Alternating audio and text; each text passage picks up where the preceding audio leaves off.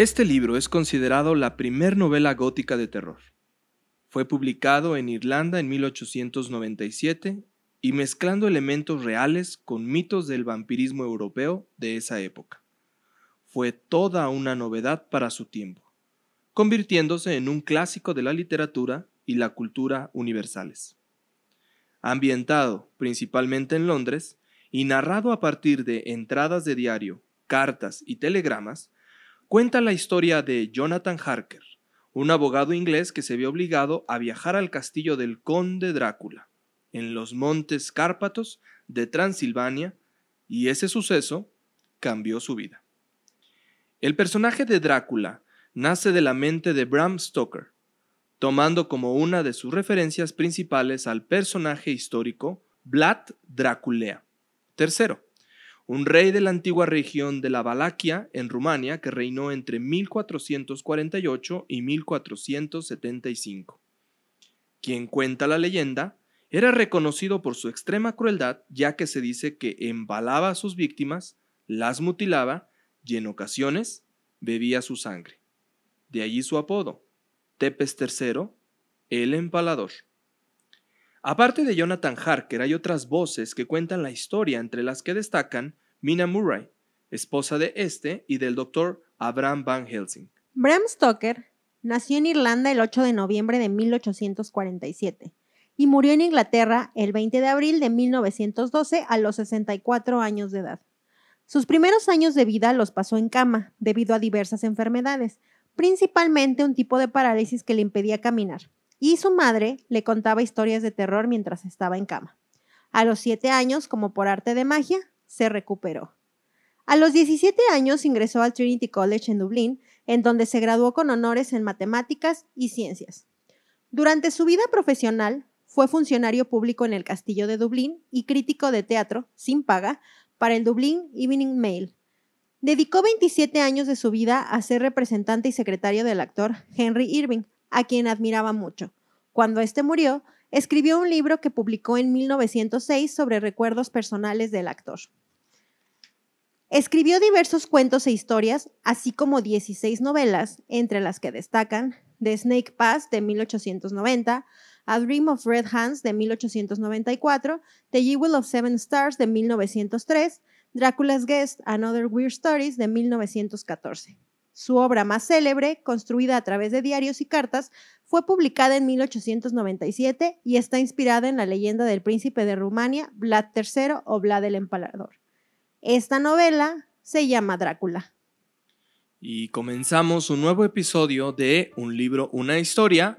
Mi nombre es Ricardo Aguilar. Yo soy Pau Galindo. Y como ya escucharon, hoy tenemos en este programa un libro favorito y también uno de los más grandes clásicos de la novela gótica, precisamente del siglo XIX y principios del siglo XX, que es vigente al día de hoy todavía que yo creo que es una referencia en la cultura. Creo que a todas las personas, todo el mundo sabe quién es el personaje de Drácula. Hay millones, ahorita nos vamos a dar cuenta, de historias, relatos, de todo alrededor de este personaje.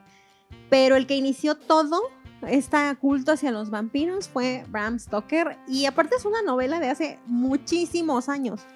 Entonces, hoy estamos este, grabando. De hecho, Ricardo estaba muy emocionado por grabar este capítulo. Y pues vamos a empezar.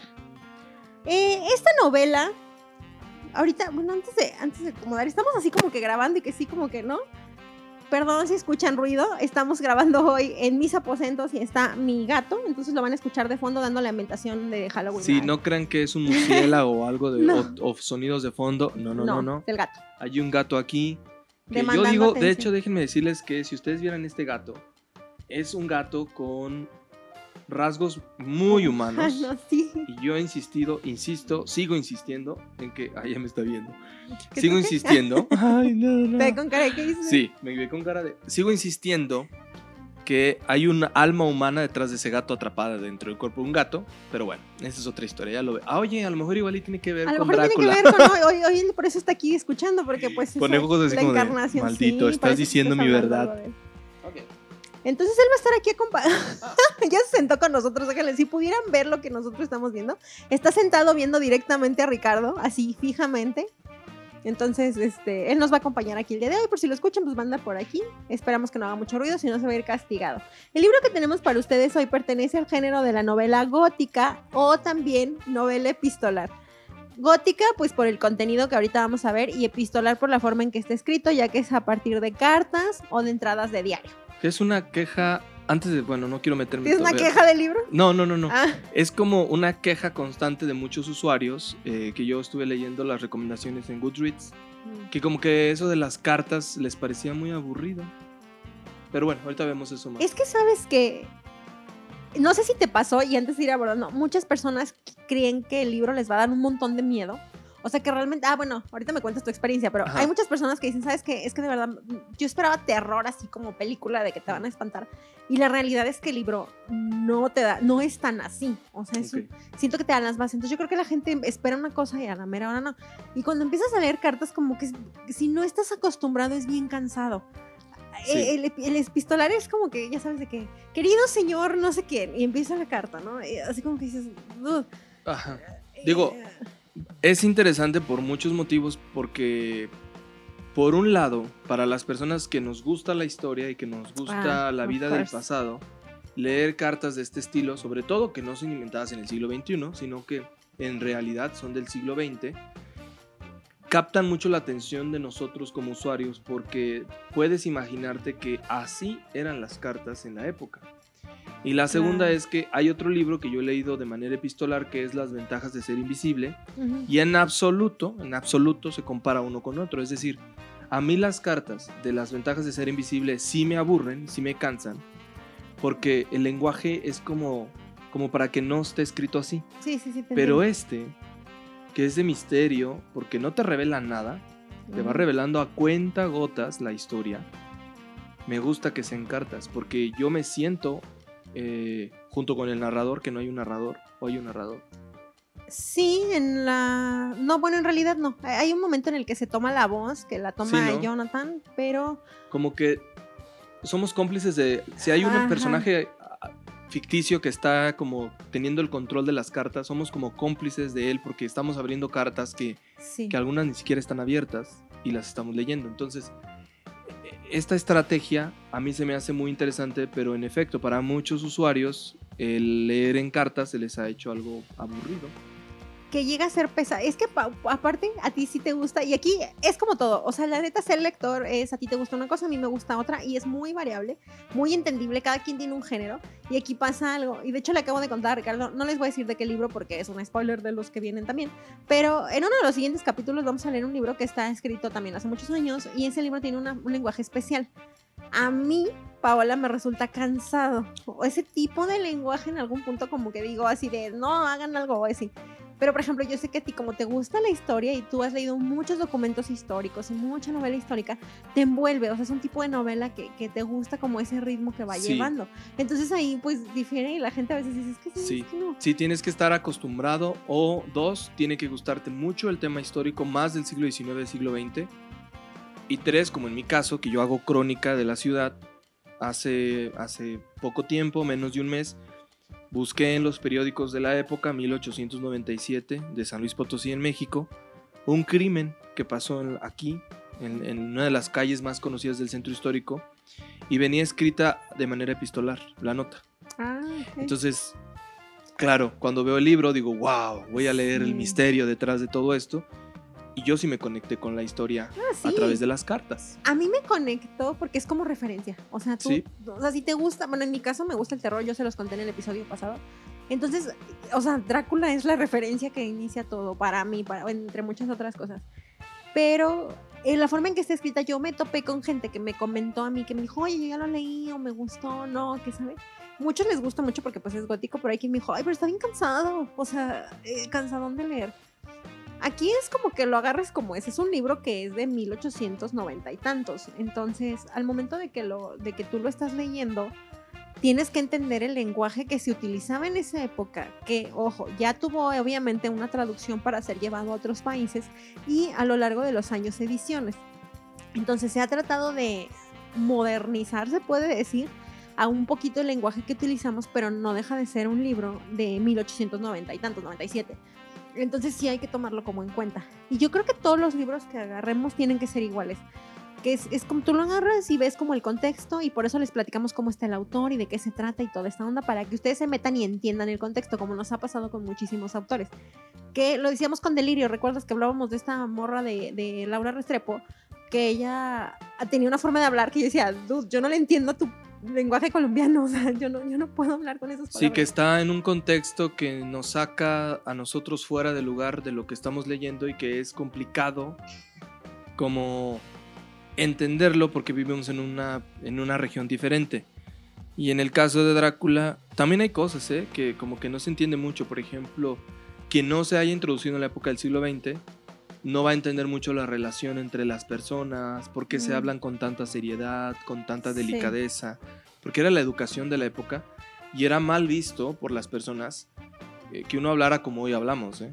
O sea, el tutearse, aunque seas muy amigo, no podías Sí. hacerlo. Hablaba de yo, un... yo no te he pasado con tus abuelos.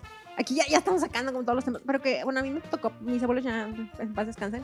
Pero tú no podías hablar como de tú. O de oye a los tíos, así. Era como de, o sea, con respeto, de oiga.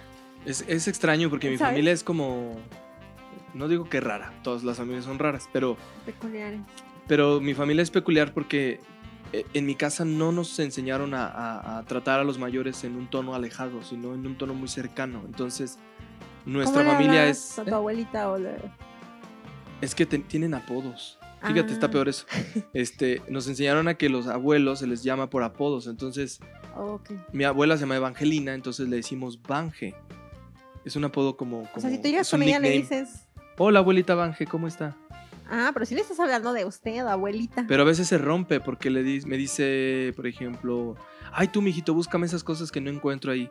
Pero es que ahí las dejó, ahí las, o ahí las dejaste o ahí las dejó. O a veces Sí. se me sale el ahí las dejaste porque estamos acostumbrados como al tú y, y- y no hay como problema. Pero sí tienes razón, a pesar de que haya un, un, un apodo, sí seguimos, sí tienes razón, seguimos tratándolos es que como, como, que de con tú. los adultos. Y es que, Sí. no, y también te ha pasado, yo creo, digo, ya estamos mezclando de todo, pero tú y yo somos maestros. Y mu- yo a mis alumnos siempre les he dicho que me hablen de tú, porque pues la neta es que, que no es que digas, uy, ¿cuántos años me les llevo? O sea, les doy chavo- clases chavos de prepa a veces o de seco y pues no es que les lleve muchos años. Y a mí me gusta que me agarren confianza y que me hablen de tú. Entonces mis alumnos llegan, ¿qué onda, Pau? Desde cualquier edad. Y a mí en las escuelas me regañan normalmente, yo creo que también llegó a pasar, que te dicen, ¿qué onda, Richard? Y los directores, Eh, no, no, sí. no, no, profesor Ricardo. No, tú, acuérdese, está hablándole a un maestro, no a, no a su amigo de la colonia que ¿sabes? sabe qué. Bueno, está bien. Y en esa época tienes toda la razón. Hiciste, digo, metiéndonos un poco, empezando con el libro. Esta parte sí va a tener spoilers y no spoilers, porque creo que sí les podemos matar una parte importante. Sí. Pero llegando a los personajes, este libro pasa algo con esa forma de hablar. Dentro de los personajes principales, evidentemente existe un conde Drácula, because así se llama el libro. Y mencionaste cuando platicaste de la sinopsis que existe Jonathan Harker y demás, y aparece una personaje femenino importante que se llama Mina, que es la prometida de Jonathan. La forma en la que intentan o no involucrar a Mina o a la otra personaje también, al otro personaje femenino, tiene mucho que ver como con la época. O sea, las mujeres no teníamos, no podíamos andar ahí en el desmadre, en la vela y en el entierro de tal manera tan implícita como los hombres. Que, bueno, ahorita les platicaremos como el argumento, pero está esa onda de cómo se hablan, de que sí. Hay una parte en la que hay otra muchacha que tiene pretendientes y esa muchacha, este, los pretendientes le mandan cartas para cortejarla y es como, pues, super old, ¿sabes? Claro. O sea, es algo como extraño. Y el argumento de la obra, les vamos a ir platicando la parte contable. Va en dos partes, no me acuerdo, no sé si tu edición está igual, Eh, Richard. eh, justo era lo que te iba a decir y también a nuestros podescuchas es que Paola tiene una colección de la colección Grandes de la Literatura y son 204 páginas. Pero en esta edición el estilo de letra es terrible para la vista. Eh, la verdad lo compré. es me terrible, ¿no? Muy barato. yo te quería decir si no habías batallado para leerla, sobre todo porque es una es un est- es una tipografía Cansada. eh, ¿no? muy cansada, es como Arial News. Ándale. Bueno, la que yo tengo es una versión de iPad, Ah, ok. porque no compré el libro físico, me costó 15 pesos en Apple Books, Sí, sí, sí. Y-. Ah, sí, también cuesta 15, 15 Kindle. pesos, eh, pero eran 495 Ujú. páginas. Entonces, para mí fue como, Ah, no puede ser que no acabe. es que les... De hecho, Ricardo, entonces yo creo que les va a poder contar más. Les vengo a contar cómo está el business. Hay muchísimas ediciones del libro. O sea, ¿de cuánto, de qué año es, no? Hay 800 claro. ediciones. Entonces, el, todas, las, todas las ediciones tienen entre 300 y 500 páginas, las normales. Las ediciones escolares tienen menos de 300 páginas. Ah. La mía es escolar. Ya, ya, ya. Tiene, o sea, viene resumida. Pues, Con hice- hice razón. trampa. Ajá, eso te iba a decir, hiciste trampa. Cuando fui, vi ahorita tu libro, Sí. dije, 204, no, pues hasta yo, Acabé. con razón lo acabaste tan rápido y yo duré mucho tiempo hasta te dije, dame chance con este libro Sí, porque sí, me está gustando mucho y no quiero acelerar la lectura. Hasta cambiamos, de hecho, el, el abordaje del, del episodio El porque programa. Yo quería acabarlo en paz y en forma Sí. porque a veces me brinco capítulos para acabarlo y digo, ah, ya, esto es puro relleno, relleno es lo que sigue. y este lo acabé completito al 100%, disfrutado. Sí, porque me acuerdo que te gustó muchísimo. Me acuerdo que dijiste, estoy, Estoy enamorado. de la historia. Yo creo que Bueno, temporada de huracanes va en número uno y el número dos va en Drácula. No. Sí, de favoritos. Y el tercero en Becoming, porque, sí. porque de, ese de Michelle Obama también me gusta mucho. Ya lo leí hace un rato. Este, y en cuarto lugar debe de estar fácil eh, ¿Fruta otro verde? libro. No, es otro libro, pero no lo voy a decir porque, Ah, porque, porque puedo dar un adelanto, pero ya lo verán. ¿no? Pues sí, yo igual. Fíjate que no va entre mis favoritos, pero es una lectura que me gustó bastante. O sea, sí disfruté mucho. Normal, o sea, de, de que realmente me sentaría y lo volvería a leer en algún momento, sí. Ricardo tiene razón, es barato. Si lo compran en, ya me dijo Ricardo que en Apple vale 15 pesos, en Kindle también está en Sí. 15 pesos, entonces es lo que cuesta, porque es una edición vieja, o sea, ya los derechos de autor pues ya son Ah, es que te iba a decir, ya pierden derechos de Eh, autor, exacto. entonces cualquiera puede... e- Este libro Cualquiera lo puede editar. lo pueden cosa. editar ya ustedes incluso, y además lo pueden encontrar en audiolibros gratis. Hay muchísimas plataformas que ya lo tienen y yo encontré que en YouTube también está la historia. No sé quién la cuente, está en español y está en inglés. Dura aproximadamente 13 horas. Es la versión completa de las 400 y Wow. 400 páginas. Y está gratis Que fue el que leí yo entonces. Ajá, me O sea, yo imagino. leí la versión original. La versión original, la versión completa que no está como reducida. Ok. Y el precio en físico varía. O sea, si compran las ediciones normales hay desde unos 50 a 70 pesos mexicanos. Y las ediciones ilustradas de pasta dura bonitas valen hasta 500 pesos. Ah, yo quería una de esas. En Amazon tú las ves y dices, eso está divino, así Eran gótico, unas cosas preciosas, precioso, pero sí. pues la economía, la crisis, la México, pandemia. coronavirus, no, este, no se puede. Andrés Manuel. Sí. Ah, no, no, no. No, vamos Nos a hablar de políticas. Este, no sé, no, no Esa sé. déjalo para el episodio Sí, de cierto. nuestra querida mujer. Así es. Entonces, pues bueno, está barato, sí lo pueden encontrar. Y resulta, ah, eso le iba a decir a Ricardo. El argumento es que viene dividido en dos partes, pero la edición completa, si no me equivoco, viene dividida en tres partes. La primera parte es completamente a partir de entradas de diario de un personaje y un poco de cartas, pero luego a partir de la segunda parte, cuando ese personaje, esa es la parte de spoiler, ya no se encuentra ahí, ya cambia completamente lo que está pasando y ya nada más se empiezan a comunicar por documentos. De que alguien emite un documento y así te enteras de, ah, va a viajar, ah, ya vino, ah, mandó el, el- el veredicto. Resulta que hay muchos personajes, pero el principal, Ricardo lo leyó, es Jonathan Harker, que es un abogado que es enviado al castillo del conde Drácula en Transilvania para este, que sea huésped en ese castillo. Llega al castillo y se da cuenta que en el castillo pasan cosas raras.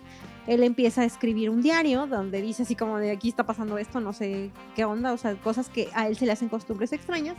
Su anfitrión sería el conde Drácula, pero en realidad él no tiene tanto contacto con él, solo se da cuenta de cosas raras y empieza a darse cuenta de que algo no está bien ahí. Y un día eh, lo encierran en el castillo. Lo secuestra. Jonathan Harker es un abogado inmobiliario Ajá. y está con el conde Drácula porque el conde ha solicitado a esa empresa en Londres Que le, que le manden. encuentren eh, una casa en una, en una zona despoblada Ujú.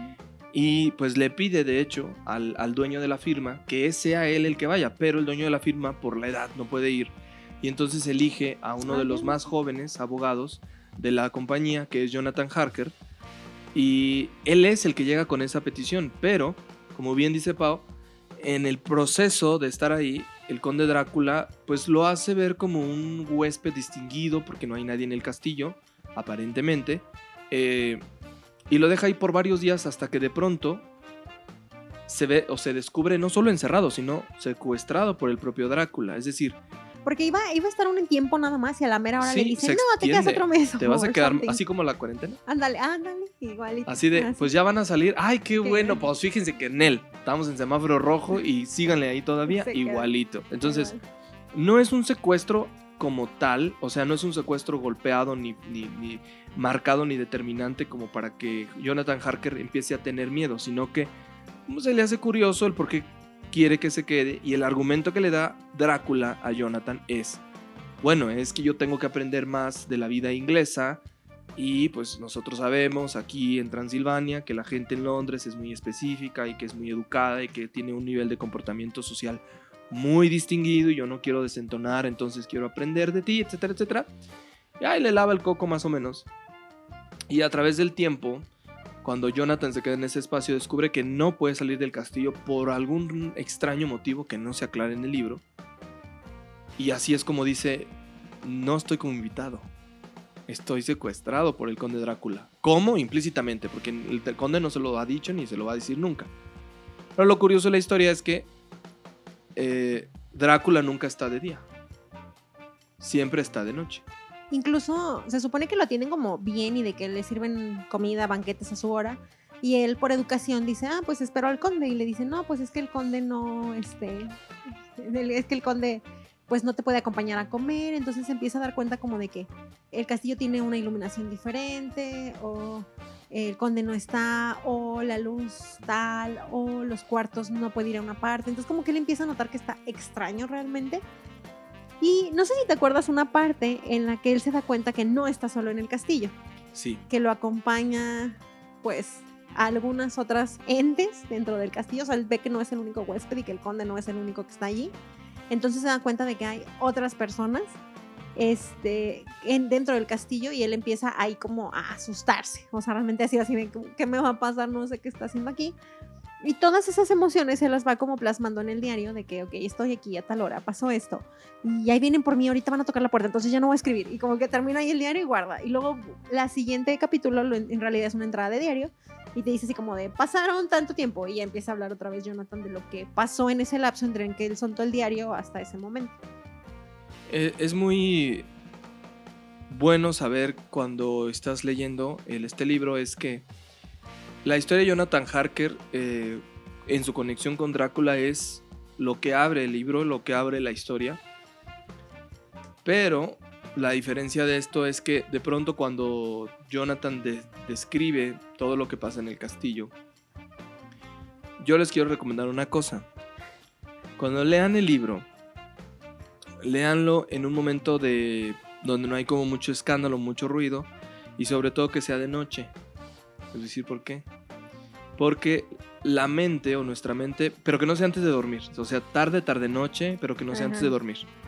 Porque nuestro cerebro, cuando se habla de, de lecturas donde están describiendo cosas, cuando es tarde, nuestro cerebro no tiene como la capacidad para imaginar muchas cosas.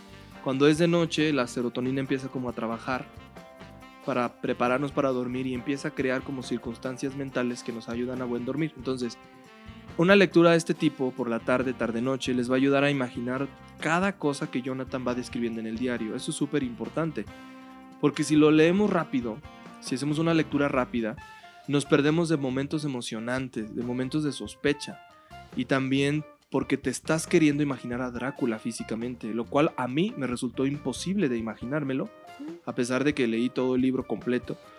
No encontré y no tengo una cara de Drácula más que la que le voy a- les voy a decir un poco más adelante, que es la que nunca me he podido borrar y que la tengo ahí permanente.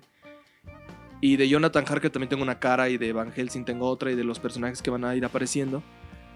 Pero es divertido en las primeras páginas entretenerse con estas dos historias, la relación entre Drácula y Jonathan Harker, pero estos dos personajes desaparecen y ya no aparecen. Esta es una aclaración importante. Que aunque el libro se llama Drácula, Drácula aparece muy poco, muy pocas Sí. veces Eso iba. ajá. en la historia. Dos veces. No, no dos veces. No, aparece. Aparecen como ¿Qué será? Cuatro, Ajá, yo cuatro en veces. eso, cuatro. Cuatro veces, eh, me refiero a capítulos o nos referimos a capítulos grandes, Ajá. gordos, no crean que nomás un ratito, ¿verdad? O sea, sí aparece, pero digamos que no en todos los capítulos. Y es que el libro, otra vez, se llama Drácula. Entonces, y yo creo que si lo lees ahorita, o sea, si se lo das, por ejemplo, a un adolescente, voy a inventar, que ya tiene muy metidas mil historias de terror y que ya se chutó un chorro de películas y que ya te chutaste un chorro de series, ya tienes una imagen mental creada de lo que es Drácula en Sí, tu cabeza. O sea, tú, tú ya lo ves y, y te imaginas, no sé. Yo tengo. Mira, eh, le- perdón, sí, sí, sí. le dije a mi mamá que si quería ver Drácula en Ajá. Netflix, eh, la película original, digo, la serie que acaban de La hacer. serie original de Netflix. Ajá. Y dijo, ay no, del vampiro ese no, está muy aburrida, ya me la sé. O sea, le dije, ¿y ya la viste? Dijo, no, pero yo sé que es un vampiro y que se come a la gente. Y yo, ay, no se la come, pero bueno. Ese tipo, de ese tipo de reacción, si ya la tuvo mi mamá, que es una señora de 45, 50 años, un chavo de ahora, un chavito de 20 años, 19, 18, te va a decir, eh, pues son vampiros, o sea, es como el chupacabras en México. No, no, dame algo más divertido que leer. En la época yo me imagino que causó terror. Eso, ajá. Sí, o sea, eh, siempre ponte en el contexto en el que sacaron el libro. Claro que en el 1800 la gente ha de haber dicho qué está pasando aquí y no duermen en las noches y las ventanas cerradas. Porque aparte te pone como muchos escenarios como, digo, empiezan como a eh, trajinar de, de Transilvania, Inglaterra, como eh, Bulgaria, me parece, Hungría, no me acuerdo. O sea, son como estos países que están como en esa onda de Europa que tienen, si te pones el, el contexto, el marco histórico de 1800 y fracción en el que estaba era un marco de, de, pues sí, o sea, un poquito más obscu- de oscurantismo y esta onda. Sí. Entonces, claro que por supuesto que la gente eh, iba a imaginarse cosas diferentes. Y ya no te imaginas a un vampiro. Digo, no digo que se vayan a la onda de crepúsculo y que digan, ay, bri- brilla, sino que realmente ya tienes una imagen y te imaginas a lo mejor en el vestido negro y la capa y, y blanco. Y ya tienes como esta onda, pero ya no te genera ese miedo. Y digo, mucha gente me ha dicho, es que no me da miedo. Y yo, es que no es un libro de miedo. O sea, no es un libro de terror. No da miedo, pero sí da, mira, no da miedo. Bueno, es que la experiencia que yo tuve del libro es que no me dio miedo, sino que me provocó angustia. Ah, Les voy a decir por qué.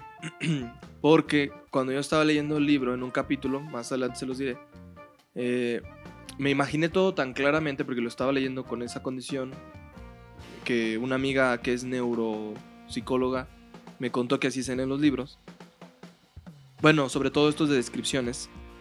Yo lo estaba leyendo y entonces me lo estaba imaginando a tal grado que cuando me quise dormir no me pude dormir porque, porque me dio miedo, ahora sí me dio miedo Sí. pero vivir la experiencia no de Drácula, sino, ay, ¿cómo serían? Más adelante lo diré, tal cosa en esa época. Ah. Y no me lo quité de la mente y me quedé dormido, o sea, me quedé dormido, pero con el sueño, hasta soñé horriblemente con ese tema, con el tema de la muerte, y dije, ay, qué miedo, o sea, qué sueño tan fuerte tuve, porque mi mente procesó esa imagen, la No, y elaboró. fue algo que te impresionó mucho del Me libro, ¿no? impresionó. Que, que se te quedó. Me impresionó porque el tema de la muerte en cada siglo se ha manejado de una manera diferente y aquí en el siglo XX, en este libro del siglo XIX, principios del siglo XX, lo narran y lo describen de una manera muy, muy peculiar. Así que no es que cause miedo, pero a lo mejor a algunas personas nos puede causar angustia, eh, preocupación, temor. No, y hay unas partes que, dado lo que les está pasando a los personajes, te generan, en mi caso, y creo que puede ser una, una sensación compartida, estrés, de Sí. que realmente dices así como de, ¡ay, qué tensión! O hay unas partes que me, me generaron mucho disgusto, ¿no? Así como asco, como esa cosa de que dices, ¡ay, me dio ñoñaras! Ah, con un personaje en específico que dije, ¡ay, no puedo con esto! O sea, y por y no es tan gross o hay cosas así, pero como está narrado, te lo imaginas. Y si realmente estás concentrado en la lectura, dices, qué asco, o, o esto no. Hay una parte que le pasa a Jonathan Harker que a mí me generó mucho estrés. Y hay una parte con un personaje que es un loco en un manicomio. No me acuerdo cómo se llama. Se llama Rainfield. Rainfield. Y él, él está, él es importante, de hecho, en, en el libro por una- su relación con Drácula. Pero él está en un manicomio y tiene unos hábitos extremadamente extraños. A mí me daba, cada que salía él, me daba demasiada ansiedad porque me daba mucho asco lo que pasaba con él y yo decía, no puedo. Entonces, y normalmente... Es que te imaginas. ¿Te imaginas? Y ojo, cuando yo leo, si, no, si ando como en un mood no tan del relajado, normalmente como cuando estoy leyendo. O sea, tengo Ay, así como- entonces estabas comiendo y luego te encontrabas con el episodio y decías, No, Eh. no puedo. Ajá, vez- soltaba mi uva o soltaba mi... "Ah, no puedo. Entonces. Era horrible. para seguir platicándoles sin darles, o sea, para que entiendan como el contexto. Y quiero que Ricardo me diga cuál fue su personaje favorito, porque yo tengo uno, pero creo que es por más por cultura que por otra cosa. Aparece el conde Drácula, obviamente que es el dueño. Aparece Jonathan, que es el abogado que mandan. Aparece Mina, que es la prometida de Jonathan. Lucy, que es la amiga de Mina, son las únicas dos morras que aparecen. Aparece un doctor, que creo que sí es doctor, que se llama Arthur. Aparecen eh, tres galanes de Lucy, que es Quincy, John y uno Arthur. Aparece Jack, que él no me acuerdo quién es. No me lo tengo aquí en mis notas, pero no me acuerdo qué papel tiene. Aparece un profesor, que es Abraham Van Helsing. Y aparece Reinfeldt, que es el loco del manicomio. Creo que Jack es el doctor que está en el manicomio. Sí. ¿Quién fue tu personaje favorito? Mira, son tres, no, no, no solo uno. El primero es eh, Van Helsing. Ay, Me sí. parece el hombre más... eh, ¿Cómo explicarlo? Me parece un hombre con pasos científicos, premeditado, que sabe lo que está haciendo, pero que además eh, él sabe en el fondo todo lo que pasa, pero que no se atreve y que creo que así debería de ser la ciencia o la medicina, que nadie debería de adelantarte nada hasta que no tengas pruebas. Ah, Porque él, si te fijas, nunca les dijo quién era Ah, sí, Drácula. él no llegó y dijo, es un vampiro. Ajá, y hay que matarlo así y se acabó el asunto. No, ajá. No, no, no, no, no hay una. No, no, no lo dijo, pues. Siempre se guardaba y se guardaba y se guardaba y decía, tú confía en mí porque yo sé lo que estoy haciendo. Tengo una Ah, razón de fondo. Eso me gusta. Cuando tú te encuentras con un médico o con un científico o con un especialista en algo y te adelanta las cosas, yo tiendo a desconfiar mucho porque ya está asegurándome algo de lo que ni siquiera él mismo está seguro. Me gusta más la gente reservada que me dice, mira, no te podría asegurar qué es esto, pero mejor tómate esto porque yo sé lo que yo sé lo que hago, pues prefiero no angustiarte de más. Y eso es lo que hacía Van Helsing. No. El otro personaje que me encantó mucho eh, es sin duda Drácula. Drácula es un personaje que yo les pido una cosa a todos. Bórrense de la mente, si es que pueden, la tonta idea, eh, espero no insultarlos, ni insultarme tampoco, la idea de ver a Drácula con esa capita negra ridícula, roja, con los, cu- con Negra los- con fondo rojo. con el cuello, ándale, con el cuello levantado y pálido. Porque creo que esa fue la intención de la edición de 15 pesos que compré en Apple Books, que está para iPad. Porque aparece el retrato del famoso emperador de, Ah, de- esta de- región, ajá. que era, Vlad. no me acuerdo, Vlad, no sé qué. Porque en esa época, y les explico, los condes y la gente que, que vivía en una cierta región eran personajes demasiado importantes y lo que más se acostumbraba a usar eran pieles de animales. Entonces, estos no crean que andaban en una finta así de ridícula como nos lo pasan en el siglo XXI. No, era gente tan elegante que el simple hecho de verlos, así fueran hombres o mujeres, te, te deslumbraban. E incluso de ahí nació la idea esta, la, extraña idea de este homosexualismo por, por, por apariencia, ¿eh? Porque tú veías un hombre tan guapo como Drácula, yo- imagínenselo, un hombre alto, blanco, joven, eh, con, una, con una vestimenta de gala, mostrando lujo total en el castillo. Eh, Te quitas un poco la idea de un personaje tan, tan, tan fofo, tan así sin chiste, como estos vampiros que luego se aparecieron y que ya nos quedamos nosotros como que con esa tradición y no, creo que gira en torno a eso. Y, y para terminar, ay, perdón. No, no, Y para terminar, quiero decir el otro tercer personaje que es eh, Arthur Homeworld, que es el prometido de Lucy. ¿Por qué? Ay, jole, ahí te va. No, él no. No, no entiendo. Ahí Él te no. va. A ver, a ver. Arthur Homeworld, aunque no aparece muchas veces, cuando aparece, me parece que Bram Stoker lo representa como un personaje atractivo, erótico y además me parece que es el personaje más, más masculino de toda la historia.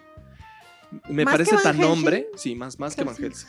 Van Ajá. Helsing es como un viejito Ay, no, yo me lo imagino. Yo me lo imagino como un viejito. No manches, yo me imaginé a Jason Momoa, o sea. Ah, ¿cómo ok, ok, ok. Bueno, cada quien tiene como, como visión distinta. Sí, ven, no. ven, lo que les decimos tienen que verlo así.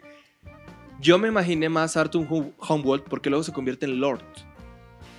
Porque, Ah. porque eso se los puedo decir ahorita, eso no tiene chiste incluso en la historia. Se muere el papá, el papá era un Lord, entonces cuando se muere el papá, él deja de ser Ah, Arthur para convertirse en Lord fulano y tal.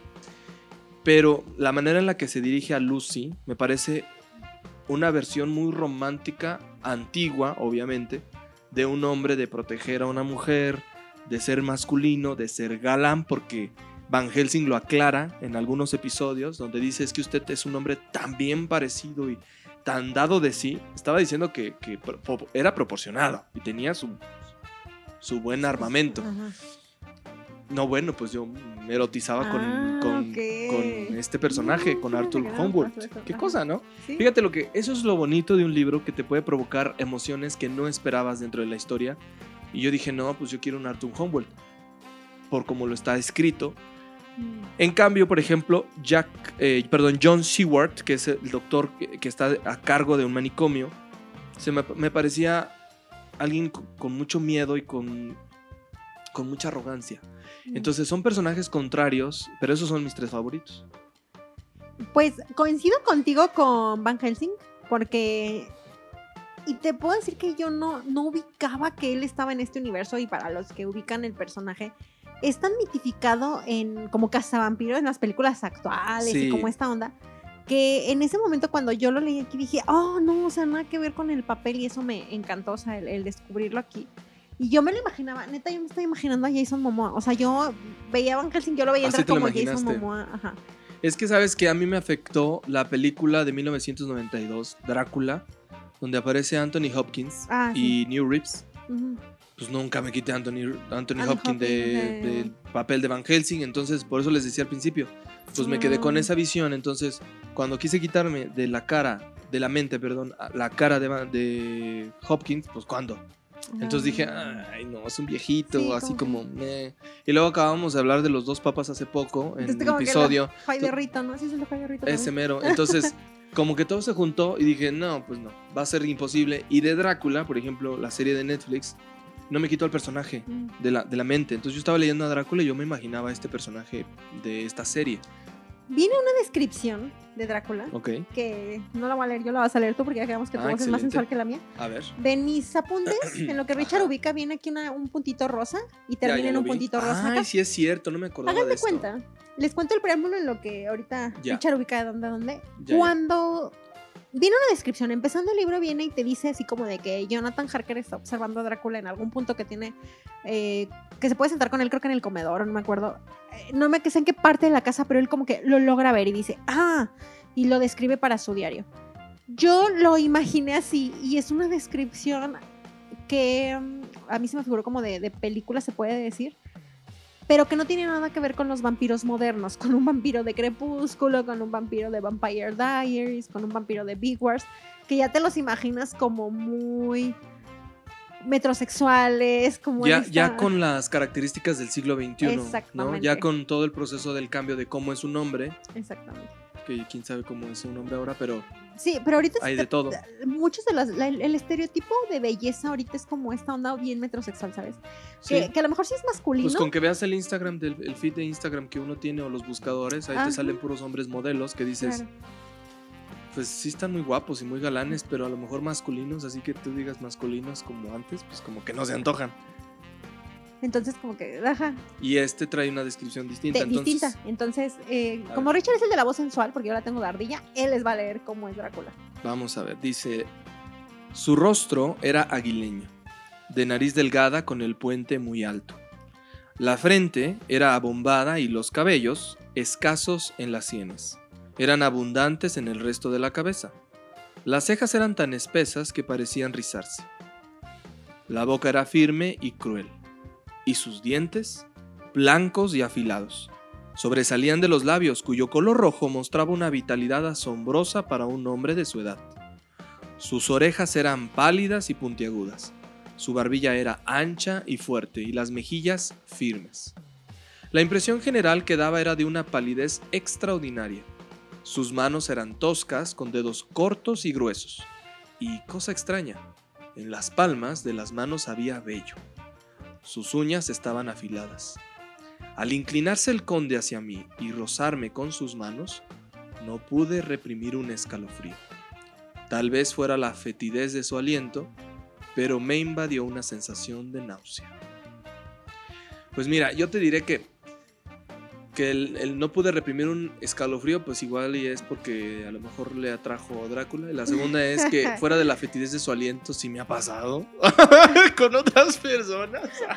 Como mini, mini story. Ay, perdón por arruinarles la visión de Drácula. Sí, o sea, todo el mundo está No, pero tienes toda la razón. No, y aparte, la descripción del personaje, de verdad, o sea, igual y no te estoy diciendo la ropa o lo que sea, pero esa estructura ósea y lo que te está contando no encaja con nada con los vampiros modernos, como lo decíamos ahorita. No. Y si tú lo imaginas así, hay dos películas que se supone que son las más aceptadas ah, por, en general, por la audiencia. Existen 145 películas de Drácula. Ay, no, no, no. ¿En serio? 145 a la fecha. Entonces, de esas 145, las dos más aceptadas están, no es cierto, nada más una está en YouTube y está gratis, que es Nosferatu y la otra es Drácula, mm, pero la versión de, de Coppola. De Sofía, te voy a decir, no esa es la hija, no, de Coppola. Este... Esa es la, de, la que yo vi, la de 1992. se supone que son las dos más aceptadas, mm. pero la imagen visual, yo me la imaginaba mucho como Nosferatu, como esa onda de blanco y negro, digo, ahí obviamente tú, tú, lo ves así. Yo me imaginaba que encajaba un poquito más con el libro, quizá por eso tiene un poquito más de aceptación. Ya. Entonces, digo, es un personaje completamente diferente y si te vas, si googlean hablado al emparador, nada que ver la imagen con lo de... Es otra cosa. Ajá, lo que tú dices ahorita, digo, la, imagen de los guerreros, muy diferente a la imagen de la Claro. Entonces, él, igual, coincido con Ricardo en que el personaje para mí fue Van Helsing. Ya nos contó Ricardo sus fantasías de por qué a Arthur le pareció extremadamente apuesto. Y a mí me gustó más o menos el personaje de Mina porque se me hacía metichemente terca. Y me caía mal en partes que decía, morra, yo te dije que no, siéntate y en otras partes eh, yo decía como esta, me gustaba que hubiera una voz femenina metiendo su cuchara. Entonces a mí... Eh, de hecho, a mí me parece que, que Mina Murray, bueno, no, no, que Bram Stoker diseña el personaje de Mina Murray como para decir que a veces cuando se reúnen muchos hombres, a veces como que algo les falla. no, y eso es real. Que algo nos falla. Este, y como que siempre necesitamos la directriz de una mujer porque una mujer puede sintetizar las cosas más rápido y decirnos, a ver, a ver, a ver, se están perdiendo mucho, se están yendo por los extremos y ustedes andan como pachangueándosela cuando la cosa va por acá. Yo siento que a eso aparece Mina Murray entre la historia y lo hace bien, ¿eh? O sea, sí demuestra que es más inteligente más cuerda, eh, más congruente y también con una noción de entender más rápido las cosas. Sí, porque como tú dices, los hombres como que todos iban ahí como y ella trataba como de, de oigan, y si mejor este... así, así como que ella intentaba poner su cuchara y me gusta, de repente sí yo decía de morra, como que ella solita se aventuraba y decía, niña, vas a causar aquí un caos. Pero en realidad el personaje me gustó que metiera su cuchara. Y la otra, que se supone que era la bonita, que era Lucy. Ricardo está riendo, pero no sé por qué se está riendo. Usted póngale a un grupo de hombres un asador, carne y cerveza y verá de lo que hablamos. Ándale. ya sé por qué te está riendo, te estás acordando de algo en tu casa seguro. Este, pero ah, les digo, Lucy, que se supone que la describen como muy bonita y que es la mejor amiga de, de Mina, y en la parte de spoilers les digo que les pasa a Lucy. A mí Lucy se me hacía como perdón por la expresión, pero se me hacía súper güey. O sea, yo decía, esta morra. De verdad me desesperaba. Ay, sí, Lucy Westenra era como. Eh, eh, ay, no sé, como. No, no, no quiero decirlo porque voy a, puedo ofender a alguien, pero. yo soy mujer, no me puedes ofender.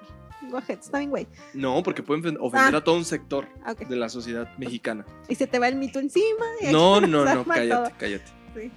Eh, pero se me hace como, como, como un personaje que, está como viviendo en la opulencia y que no se da cuenta ni de las cosas más mínimas que le están pasando. y la mamá de Mina, la mamá de Mina, la mamá de Lucy está como que en las mismas porque hay, hay dos cosas que pasan en la historia que la mamá por andar de metiche y no andar preguntando, pues bueno, le echa a perder las cosas a la hija.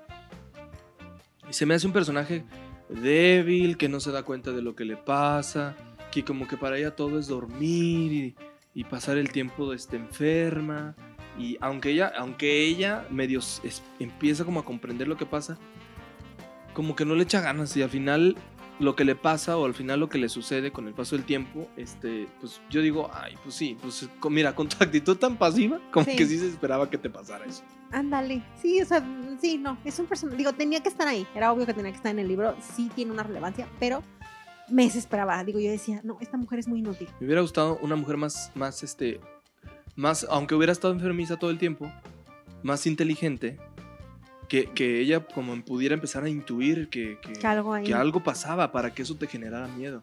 Ajá. Cuando empiezas como a sentir que en efecto alguien te ve, te observa, te está siguiendo los pasos, es- esa sensación es, todavía en el siglo XXI es horrible.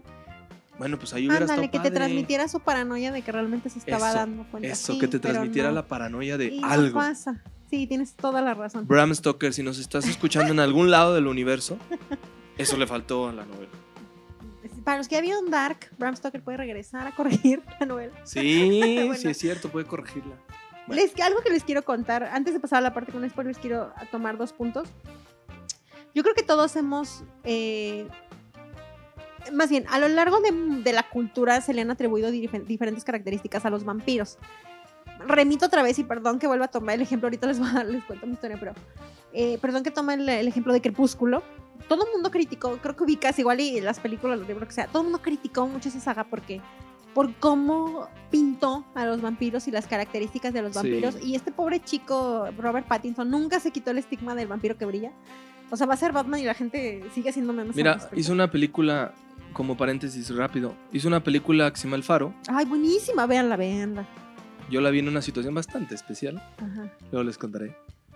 Yo no me sé ese chisme. Uy, muy especial. Óyeme. Y, y- y bueno, lo, lo curioso de esto es que cuando salió él dije, ay, ay, Este, Crepúsculo. Crepúsculo. vampiro. Dije, ay, va a salir. uno". No, no es vampiros. Otra vez, Ricardo, es otra película. Es como lo que le pasa a Daniel Radcliffe de Harry con Potter. yo Harry Potter. ay, o sea, sí. y esta niña Emma Watson que dices, ah, Hermione, ahí está. Ajá. O sea, no puedes quitártelos. Yo creo que eso les pasó. No, y él, y realmente, o sea, son, son películas que son muy exitosas, que se volvieron icónicas, lo que tú quieras. Pero llega ese punto en el que, en este caso, estaban metiendo con un sector de la cultura que eran los vampiros, que ya tenían como cierta imagen construida, y pues ella vino y ahí como que le cambió. Y los erotizó un poquito. Sí. Pero eh, el libro este que es el que sienta como los presentes de lo que son los vampiros, habla de cuáles son las características del vampiro. Vienen muchas, creo que son como, no sé, alcanzo a contar aquí como 9, 10.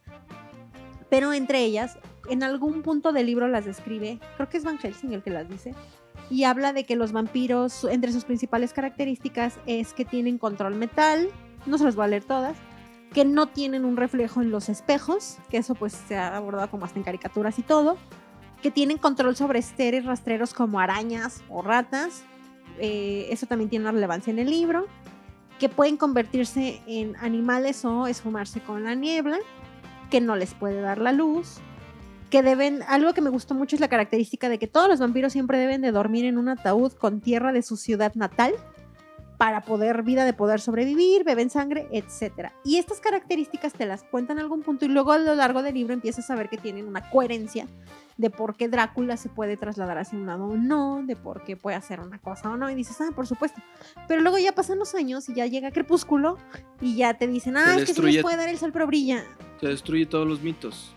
Yo creo que hay personajes a los que no habría que modificarles, sobre todo cuando son personajes de siglos pasados, que no habría que quitarles ese brillo que, que una generación completa eh, les dio, ¿no?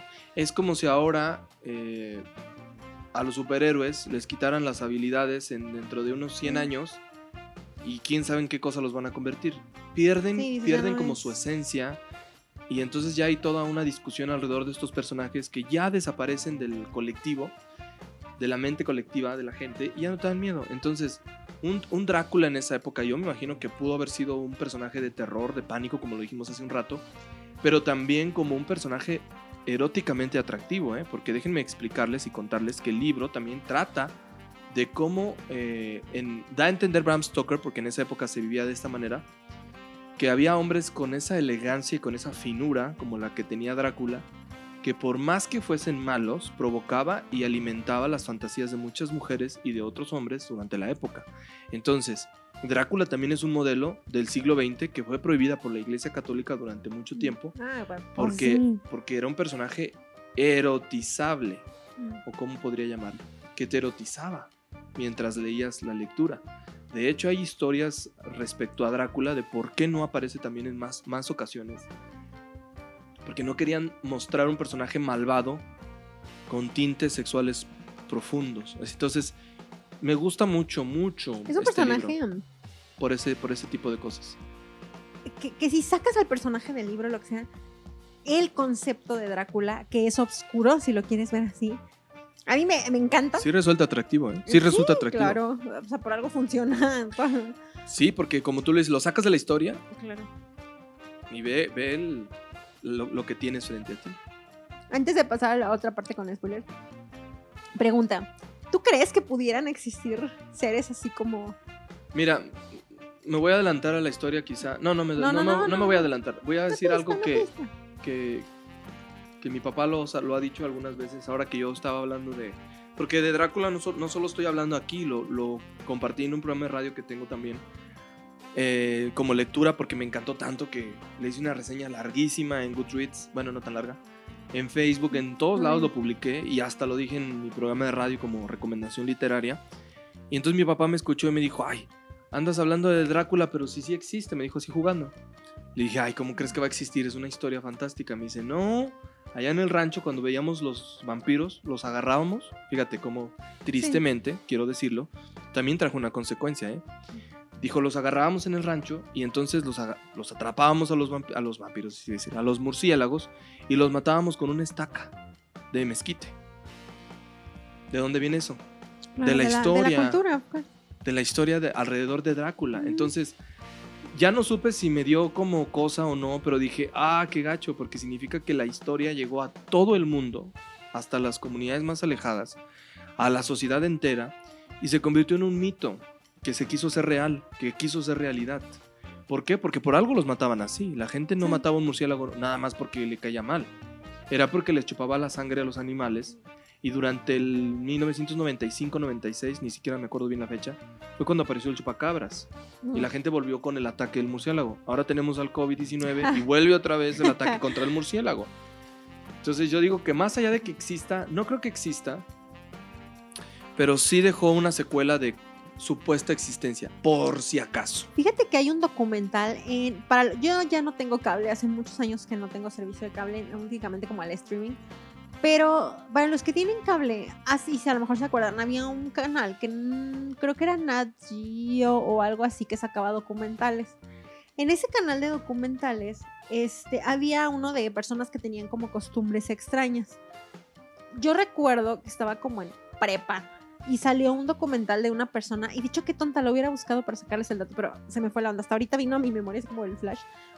Esta persona y era una, una persona y creo que él y su esposa o algo por el estilo, él y alguien más tenían estas costumbres vampirescas en las que eh, adaptaban su estilo de vida para tener, o sea, por ejemplo, obviamente dejen ustedes el maquillaje gótico y lo que quieran, pero por ejemplo, el consumir sangre, el hacer ciertas como ritos o cosas para tener una vida que a lo mejor, no sé, igual y la persona leyó de chiquito Drácula y se impresionó y por eso cambió su estilo de vida, pero que modificaba como para esta cuestión. Y al fin, ahorita les digo la historia porque esta se la voy a matar, Ricardo. Ricardo, yo antes de prender micros, se la voy a, bueno, bien lo quiero, lo voy a espantar. Me estaba contando pues que le había gustado mucho el libro y que él va a contar una historia y todo. Yo hoy por azares del destino, hoy o ayer, buscando más información encontré algo muy interesante sobre la familia de Bram Stoker. Entonces, Ok. eh, que da como esa inspiración del libro. Pero ahorita que me estabas contando, mientras estábamos comiendo, este, dije, "Ah, ya sé que, o sea, la historia de, de- de cómo está su vida, pero eso se las cuento en la parte con spoilers. Pero de si pudieran o no existir realmente, pues, este tipo de seres, ¿no? Que de cierta manera, entre comillas, sobrenaturales. Y, pues antes de pasar a los spoilers, porque creo que ya todo lo que les diga va a ser Sí. spoiler, ¿no? Eh, como referencia, existe el castillo de Vlad Tepes en Transilvania. Este vato ya lo leyó Ricardo en la sinopsis. Era pues un príncipe que pues se supone que era súper cruel y em- empalaba gente como, cas- como castigo. Hay una leyenda, la verdad aquí este, no me vayan a odiar porque esto es de historia y no me acuerdo de todos los datos, pero eh, van a la guerra y luego en algún punto le asesinan a su papá y a su mamá súper cruelmente y entonces él se vuelve así como súper cruel por ver esos asesinatos y él decide que de ahora en adelante va a infligir eh, como daño a sus enemigos y pues anda esta onda de empalarlos, ¿no? Para castigarlo como ejemplo para toda la demás población. Ahora, para la gente que no sepa qué es empalar, es atravesar Good a una point. persona o animal con un palo, introduciéndoselo principalmente por el ano. En este caso, eso era en la Edad Media, se empalaba a algunos condenados. Y también es, eh, pues, lograr que la otra persona muera a través de una, de un, este, de un palo precisamente igual, pero en este caso en el corazón. Esto dependía de las regiones. De hecho, de ahí viene el chiste mexicano que las películas de ficheras de Carmen Salinas, por ejemplo. Todos los que nos escuchan en otros países de what? Sí, me van a decir. ¿de qué hablan? Okay. En México, durante la época de los 80s, 90s, aparecieron estas películas y en ellos se hacían, advierto, no lo estoy diciendo con ningún afán, pero hacían chistes referentes a la homosexualidad. Y estos estaban determinados por el empalamiento. Entonces, ya saben qué es empalar, pues ya se imaginarán qué, tipo, de chistes, Ok. era. Sí, porque sí es cierto, no todo el mundo puede conocer el concepto. Y esta residencia de... Ah, perdón, el nombre de, de este hombre de, de- del castillo de Vlad Tepes, de Vlad del Emperador, que está este, en Transilvania, ahorita es un destino turístico. Si quieren conocerlo, les recomiendo, hay un video en YouTube de Luisito Comunica precisamente, y de hecho Exacto. él, él lo tiene, creo que en su libro, creo que también sale en el libro Sí. es de donde él va y visita, creo que es, dura como 20 minutos el video, eh, pero él platica que el, el castillo no es para nada tenebroso, o sea, es un castillo majestuoso, un Sí, castillo, me imagino. pero no es tenebroso y cuenta la historia de, pues precisamente de este emperador y de dónde obtiene el- su nombre, que en realidad la palabra que toma Bram Stoker viene como de esta palabra rumana que significaba dragón, pero después con el paso de los tiempos le cambiaron la connotación a demonio. Entonces, al hacer la conjunción de su nombre era como el demonio dragón, pero ya fue cambiando con los años. Es como una, hay como una leyenda a raíz de eso, pero pues de ahí este Bram toma como el nombre. Y ya les dijo Richard, está la serie en Netflix. Yo la verdad no la he visto, la quería ver, pero luego empecé a ver reseñas de youtubers que decían que no les había gustado porque no se parecía tanto al libro. No sé, no la he visto. Lo que pasa ¿Tú es qué que- opinas? Lo que pasa es que es una versión moderna del Drácula. Mm. Entonces, son tres capítulos Ajá, de como de de una hora. una ¿no? hora y media, una hora cuarenta la última. En, la, en, el primer, eh, en el primer capítulo narran la historia muy cercana a la historia de Bram Stoker. La diferencia es que dentro de la historia hay un, con- un convento de monjas donde, donde Jonathan Harker se refugia y una de las madres, precisamente una de las novicias, en lugar de eso se convierte en Van Helsing. Es la única transformación. En la segunda parte hay la historia que vamos a narrar en spoilers, que no se los voy a decir ahorita, pero que ahí en esa parte este, respetan muy parecido también lo que pasa. Y en la tercera parte del capítulo ya totalmente se transforma. Drácula viaja al siglo XXI, Ah, caray. ya se encuentra con los teléfonos celulares, el internet, eh, toda la tecnología. Y ahí es donde desaparece Drácula, pero no desaparece como esperaríamos. Eh, desaparece de una manera bastante interesante y de hecho mucho más romántica. No romántica de amor, sino una, una manera más poética, más indulgente para el personaje. Así que al final Mm. yo les aconsejo lo siguiente. Que si la vean porque van a tener una visión distinta de un Drácula en el siglo XXI. Yo les digo una cosa, a mí el tercer capítulo no me gustó. De hecho, tengo una duda, pero la real. tengo que sacar con los spoilers. Sí, porque si no... ajá. Ah, ok. Bueno, ahí está, eso es todo. Eh, para los, igual, ya les dije que existen más de 145 películas, pueden ver N versiones. Hay montones de series de televisión donde sale Drácula o un símil de un vampiro. Se han hecho obras de teatro, del libro, existen cómics sobre Drácula. Existe un anime, yo les recomiendo el anime de Castlevania, donde el personaje principal es Alucard, que sería pues Drácula, ¿no? Solo que escrito al revés. El personaje principal es él y está muy muy buena, está en Netflix, se las recomiendo muchísimo. Hay personas que han jugado el videojuego, yo no, pero les recomiendo el anime. Y para pasar a la parte con spoilers, porque de hecho fui cortando, tengo como las notas de la sinopsis del libro, pero dije, esto es spoiler, esto es spoiler.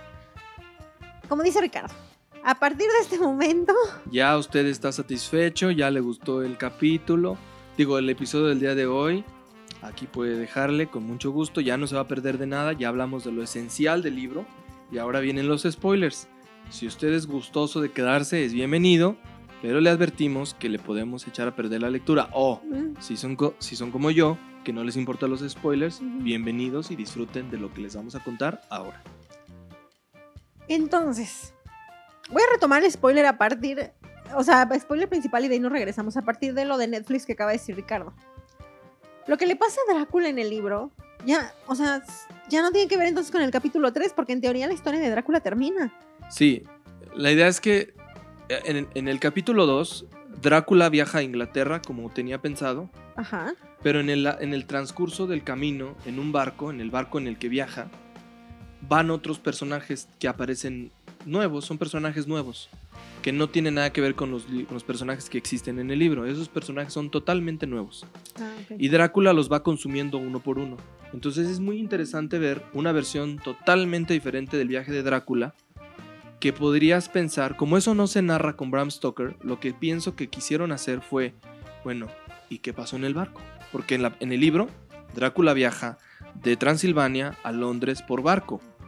Cuando llega ese barco a las costas de Inglaterra, Drácula se convierte en un perro gigante, salta del barco y se va, se pierde entre el bosque. Eso es todo lo que pasa, pero no te cuentan eh, quiénes iban con él en el barco y por qué el barco llega con descontrol. Sí te cuentan, te va narrando un, un- un- el capitán me parece que es el que se queda al final, cómo se van consumiendo los personajes, pero él de proa, el guardia, él sabe que, pero no personas comunes. Y en el capítulo 2 aparece un doctor, una niña, un chavo al que le gustan los hombres, o sea, ahí empiezan a meter cosas ya Ah, más ok. modernas. Una pareja de hombres, un negro y un blanco, donde los dos son pareja y hab- hablan ahí de la diferencia entre el racismo y no racismo, etc. O sea, empiezan a manejar otros temas. Y en el tercer capítulo de Drácula, Drácula ya está en el siglo XXI. ¿Por qué? Porque en el capítulo 2 de Netflix, de esta serie, Drácula se queda atrapado en un ataúd en medio del mar Y sobrevive. Y sobrevive. ¿Qué no necesita comer? No, pues ahí quedó Ah, caray. 200 años guardado porque se supone que Drácula, por haber perfeccionado su herramienta de, de alimentación, con que se coma más de 8 hombres puede durar siglos para volver a... Ay, mira, mira qué conveniente. Pues sí, pues sí, por eso mucha gente como que no le Como gustó. que no le gustó. sí. Entonces en la tercera parte pues ya aparece en el siglo XXI, se enamora de una chava, no se enamora, la utiliza, de una chava pues eh, afroamericana, que ya trae teléfono y estas cosas. Y al final ahí Drácula no muere por, por lo que se muere en el libro, sino que muere porque, Ah, spoiler. porque se mata él solo. Porque dice, ah, pues buen punto. Como nunca me puedo morir, pues ¿qué voy a hacer? Necesito morirme yo mismo, pero ¿qué tengo que hacer? Y eso no se los voy a contar porque los voy a arruinar el final de la serie. Pero véanla, se muere de una manera, como les dije, muy poética. Y dices, "Mm, pues tiene sentido. Igual Drácula siempre quiso morir y nunca se dio cuenta. Por eso el miedo al ajo, Oye, sí. por eso miedo a los espejos, al sol, a, sí, a la cruz, aunque no sabe ni siquiera por qué le temía a la cruz, si no era creyente. Oh. O sea, el demonio puede traspasar todo, menos se supone que la cruz, que porque Cristo es como que el redentor de todo el mundo, entonces... Pero Drácula no es un ser humano, ni tampoco es un demonio, entonces él en qué rango queda. Qué ca- No, no tendría por qué hacerle daño a la cruz. O sea, es bien interesante eso. Es, es- es una cosa distinta. Y de hecho me acaba de surgir una duda, pero se las voy a contar con mi historia. Ahorita les cuento. Dentro de los spoilers ya les dijimos el principal. Pues Drácula se nos muere. Lo, lo matan para ser exactos. Resulta que de donde nos quedamos en la primera parte que no tenía spoilers, Jonathan, ya les dijimos que estaba en el castillo. Y lo que había en el castillo eran tres vampiras mujeres. Entonces, bueno, ahí pasa algo en el que él está pues obviamente asustado. Al final logra huir del castillo y creo que se avienta como un acantilado y aparece en un hospital. Entonces, obvia- ya resulta que él ya había mandado una carta para avisar que se quedaba más tiempo y total que la ex prometida ya está como preocupada. Entonces está la historia en la que él pues empieza como su proceso entre comillas de recuperación para ver qué tenía, pero pasa paralelamente una historia con Lucy, que era lo que les contábamos. Lucy es sonámbula. Drácula viaja a Inglaterra donde se encuentra Lucy y la ataca. Y Lucy se empieza a convertir en vampiro y empieza como esta onda de cómo tiene que ser ese proceso de que... Muy lento. Ajá. Que no es inmediato. No, y de hecho duran un ratote. Bastante, porque- no.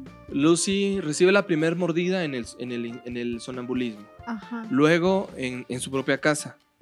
¿Sí? Y, ni siquiera se da Eso es lo que decíamos Como que no, como que es tan así, tan, tan, no sé, cómo decirlo, tan descuidada que, que dice, no, pues no pasó nada y yo me siento así, pero quién sabe por qué.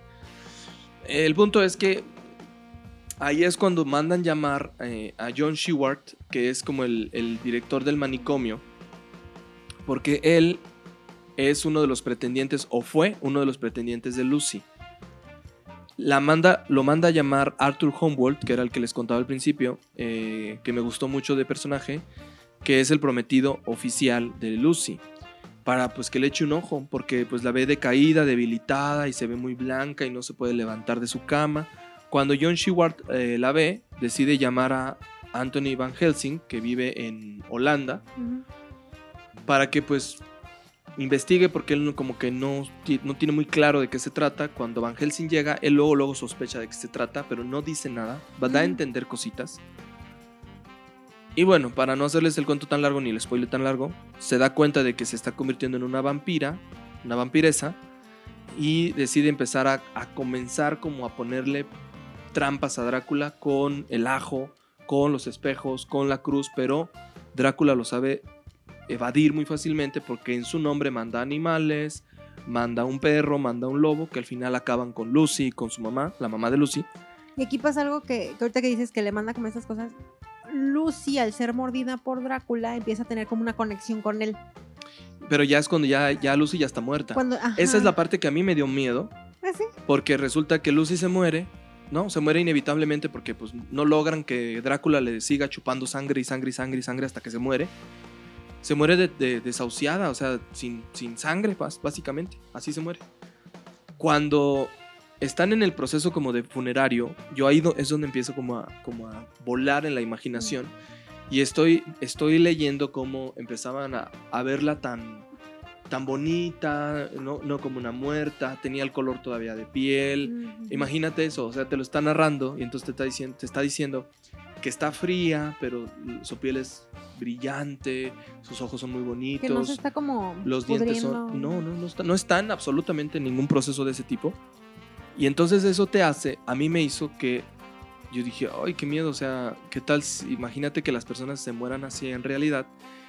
Ay, que estén vivas mientras. O sea, eso me causó como pánico Ah, a mí. ya, sí, sí, O sí. sea, es más con el tema de la muerte que con el libro. Ujú. Entonces, cuando yo me fui a dormir, bueno, pues me soñé acá este, los velorios así fantásticos y toda la cosa. Y además porque en la historia narran cómo llegaban flores y la- el- todo el proceso del funeral lo, Ujú. lo narraban. Está chido. Sí, padre, está interesante porque es cómo vivían en la época. Entonces, eso fue lo que me provocó como un poco de angustia. Más adelante, cuando entierran a Lucy, Van Helsing busca la manera de explicarles a John Sheward y a Arthur Humboldt que, pues, como que Lucy no está muerta, sino que todas las noches se levanta de su ataúd y busca alimentarse. Como Lucy quería ser madre, lo de lo que se alimenta es de niños. Entonces, es muy interesante cómo justifica Bram Stoker la necesidad de hijos. Pudo haberse comido a cualquiera, digo, ha chupado a cualquiera, un hombre, un adulto, pero no. Es decir, que eso también depende de las necesidades de, del vampiro. Sí, que. Entonces, cuando era persona. Fíjate que yo no había caído en la cuenta de eso. O sea, no, no lo. Entonces, bueno, no, le di tanta importancia, vaya, así como. ah, cuando son yo vi eso entre líneas, Ah, pensé cool. lo siguiente. Vam- entonces, Drácula chupa hombres y mujeres por igual. Y se supone que que, en la historia, pensando. claro, en la historia eh, Van Helsing lo aclara y dice que hay vampiros que se dejan guiar únicamente por las mujeres muy bonitas, porque en su vida normal tuvieron una afinación Ujú. hacia esas mujeres exuberantes. Ujú. En el caso de Lucy te lo explica. Como que, um, ¿No crees que, o sea, como si Drácula fuera asexual? Yo digo que era asexual, no digo que era bisexual, porque No, pues igual no existía en la sexual, ¿no? época todavía esos Términos. términos. milenios. Pero sí pienso que era como que no le importaba. eh, como era un, un vampiro mayor, digamos, como era un.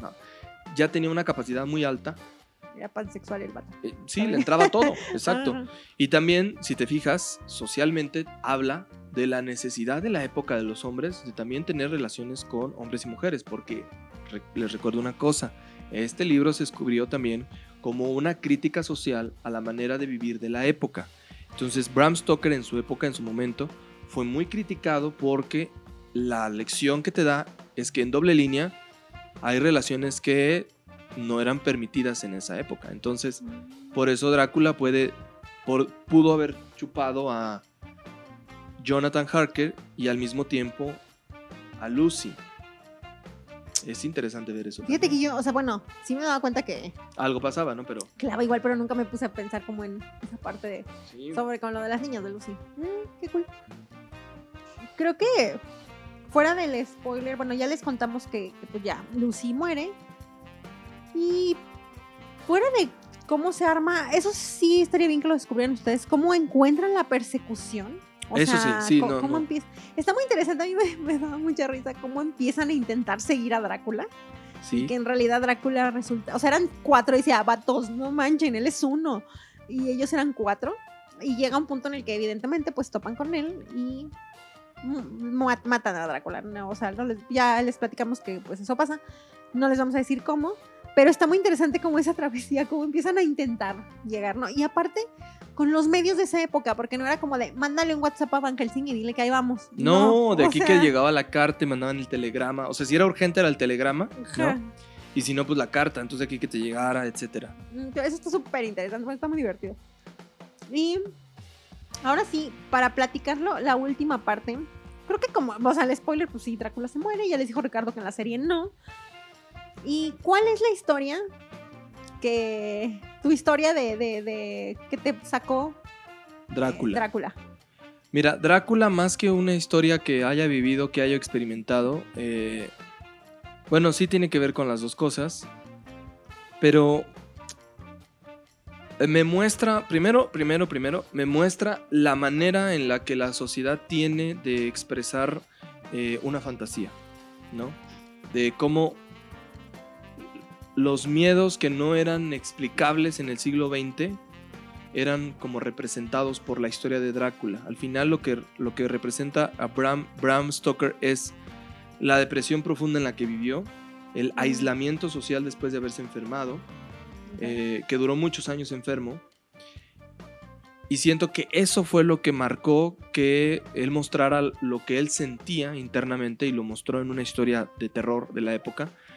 Sobre todo porque no había respuesta a cosas tan básicas como, como eso, ¿no? Y al final los murciélagos, muchos de los murciélagos, pues consumen insectos, no tanto sangre. Eh, fue una manera de tergiversar un poco cómo representar la historia. Y a mí lo que alguna vez, en algún momento me pasó fue el contacto en casa de mis abuelos con los famosos nahuales. Nosotros íbamos... Explain to the people que es un nahual. un nahual, para quien no vive en México y vive en otras partes de Latinoamérica, es una persona de un pueblo, una comunidad, que durante las noches se puede convertir en cualquier animal que él quiera, aunque hay sus restricciones. Puede convertirse en gato, en perro, en lobo, en una ardilla, en un búho. Por eso un- me dijiste que veías a mi, al gato. Yo por eso digo, el gato tiene cara, o sea, tiene alma humana, a lo mejor es nahual. Este, en su alma interna es como humano y externamente es un gato.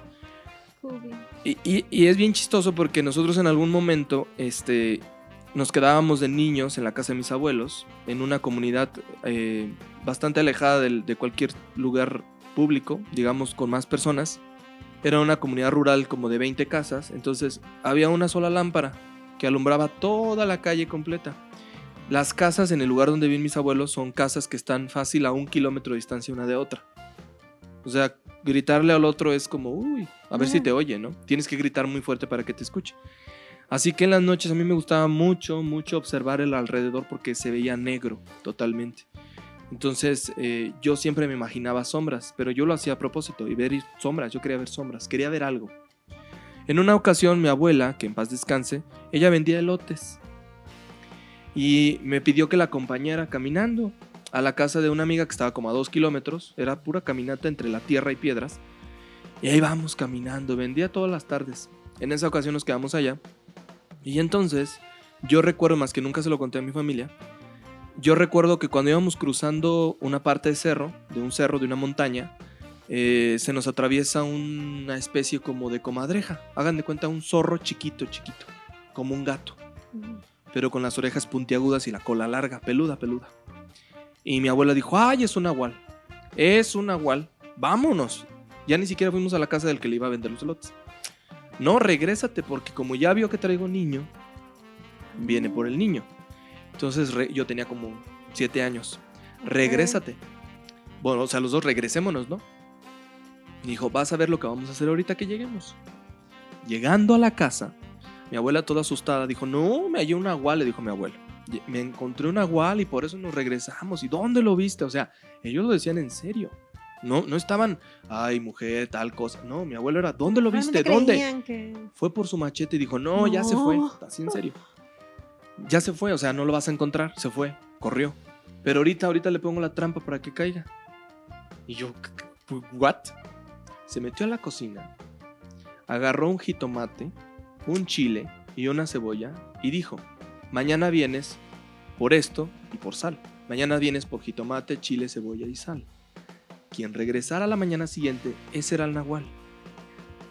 Bueno, no me lo van a creer.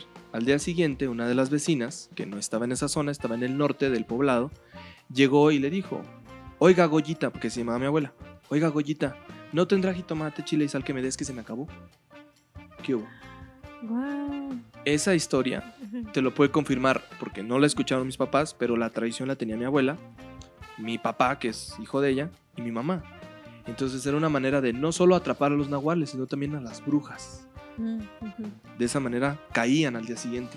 Entonces ya era una... la- el nahual no sabía que lo, que lo estabas llamando, sino que ya era Como una manera de decir, cuenta. ten cuidado porque esta es la bruja o es la, es la nahuala o el nahual. Ah, Al final un nahual también hacía brujería, ¿no? Sí, sí, sí. ¿Qué tal? ¡Ay, qué cool! Que, eh, mi cara era así como de, wow, yo quiero hacer eso. ¿Sabes? Era, mira, te voy a decir una cosa, y me da mucha nostalgia contárselos porque son vivencias que de niño no te marcan para mal, alimentan la fantasía. Y entonces cuando yo llegaba a la ciudad me sentaba con mis vecinos Les contamos. y les contaba las historias de terror, pero a mi modo y a mi estilo. Entonces, cuando yo leía estas eh, historias, a mí no me afectaron nunca. Me, me alimentaron la imaginación mucho, a tal grado que, que si yo me propusiese escribir un libro de leyendas o de terror, Ay, claro, Rápido lo sacaba. con tus abuelos, of course. sí. Sí, claro, pues ellos Sí, vivían ahí. era una infancia muy bonita, era una infancia deliciosa. Hoy, hoy que voy a esa casa y que está en ruinas y está abandonadísima y triste, me da mucha nostalgia porque, porque cuando muere una mujer, que es normalmente la que mantiene una casa, eh, ya no es lo mismo. Ya, mi abuelo ahí está. Digo, no lo digo despectivamente, ¿verdad? Sí. A mi abuelo ahí está, pero él ya no es ese, ese, ese personaje que te invita a hacer cosas. Y las abuelas eran esas mujeres que vamos a hacer esto y vamos al cerro y vamos a caminar y a encontrarse con cosas extrañas. Yo todo eso tomé nota. Entonces es una manera muy linda de, de traer a la memoria, aunque es un libro de terror, para un niño común pudo haber sido de miedo.